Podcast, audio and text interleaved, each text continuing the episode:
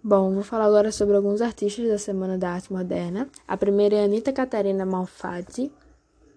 Ela nasceu no dia 2 de dezembro de, 1900, de 1889, na cidade de São Paulo, e estudou no Colégio Feira São José, na Escola Americana e no Mackenzie College, onde se formou professora com 19 anos. Ela estudou antes e ela estudou artes e pinturas na Europa, onde ficou durante quatro anos em Berlim, Alemanha de 1910 até 1914, na Academia Imperial de Belas Artes. Ela também morou em Nova York, nos Estados Unidos, de 1915 até 1916, e ali foi onde ela aprofundou ainda mais seus conhecimentos sobre a pintura. Ela faleceu no dia 6 de novembro de 1964, um mês antes de completar 75 anos. A primeira obra dela é O Homem Amarelo, que foi criada em 1915. É um homem que ele está sentado observando a, a vida. A segunda é a Tropical, que foi em 1917, onde tem uma mulher, geralmente uma camponesa, segurando frutas tropicais em seu braço no meio de uma floresta. A terceira é a Ventania, também em 1915. Ela mostra um campo e umas árvores como se estivessem inventando, como se estivessem em movimento. O próximo artista é o Di Cavalcante, ele também é conhecido como Emiliano Augusto Cavalcante de Albuquerque e Melo.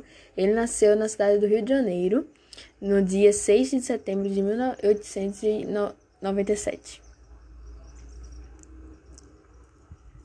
Ainda jovem, aos 13 anos, o Di Cavalcante ele publicou na revista Fon Fon onde viria a trabalhar em 1914, fazendo ilustrações no dia 6 de setembro de 1897.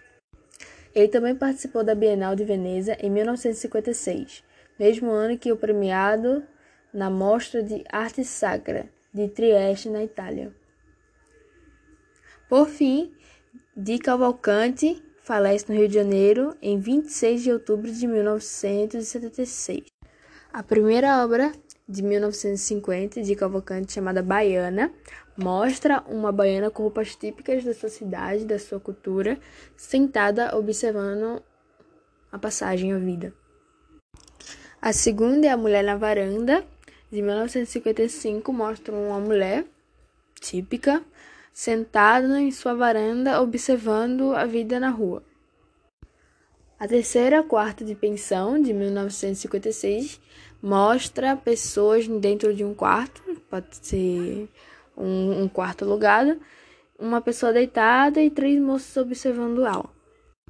A próxima é Tarsila de Amaral, também conhecida como Tarsila de Aguiar do Amaral. Ela nasceu no dia 1 de setembro de 1886, morou em São Paulo, onde esteve matriculada no Colégio de Freiras e no Colégio Sion. Mais tarde mudou-se para Barcelona, na Espanha, a fim de terminar seus estudos. Com apenas 16 anos, Tarsila pinta seu primeiro quadro. Lá mais para frente, em 1920, ela se divorcia-se do marido e vai para Paris, na França, estudar arte na Academia de Julian, a escola de pintura e escultura. Tarsila do Amaral falece dia 17 de janeiro de 1973, em São Paulo. A primeira obra é Estudo de Nu, de 1922, mostra a mulher sentada, é, sem roupa, em cima de um pano, mostrando a parte de cima dos seus peitos, sentada e olhando fixamente para um ponto fixo. Natureza morta é a foto de um vaso, de uma garrafa de vinho sobre a mesa e algumas comidas e aperitivos. A Negra, que foi concluída em 1923, mostra uma moça com formas não geométricas de seu corpo. E despida também. O próximo é o Vittorio Brecheret ou Victor Brecheret, nome pelo qual ficou conhecido após se naturalizar no Brasil. Ele nasceu na cidade italiana de Farnese no dia 15 de dezembro de 1894. Ele emigrou para o Brasil em 1904. No ano de 1912, ingressou no Liceu de Arte e Ofícios de São Paulo para aprender desenhos e modelagens, bem como técnicas de entalhe em gesso e mármore. Em 1919, Victor cria seu ateliê em São Paulo, onde logo é descoberto como artista, vanguardista brasileiro como Oswaldo de Andrade. Victor falece em São Paulo no dia 17 de dezembro de 1955, vítima de um infarto agudo de miocárdio. Primeira obra dele é o Monumento às Bandeiras, uma escultura. É, ela é uma obra homenagem aos bandeirantes que exploraram os sertões durante o século 21 e o 20. A segunda é A Mulher Reclinada, criação de 1940 a 1949, mostra uma mulher nua deitada. A terceira e última, Bailarina, mostra ela em cima de uma plataforma fazendo movimentos artísticos. O próximo é Mário Raul de Moraes Andrade. Ele nasceu na cidade de São Paulo no dia 9 de outubro de 1890. Ele foi um escritor modernista, crítico literário, musicológico, folclorista e ativista cultural brasileiro. Em 1917, estudou piano no Conversatório Dramático e Musical de São Paulo, ano da morte de seu pai e Dr. Carlos Augusto de Andrade. Mário foi um estudioso de folclore, da etnografia e da cultura brasileira. Portanto, em 1928, publicou o romance Rapsódia Macunaína, uma das grandes obras-primas da literatura brasileira. No dia 25 de fevereiro de 1945, aos 51 anos de idade, Mário de Andrade falece em São Paulo, vítima de um ataque cardíaco.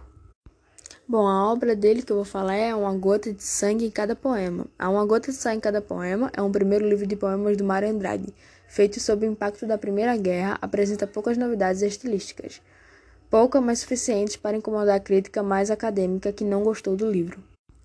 O próximo é José Oswaldo de Souza de Andrade, apelidado de Oswaldo de Andrade.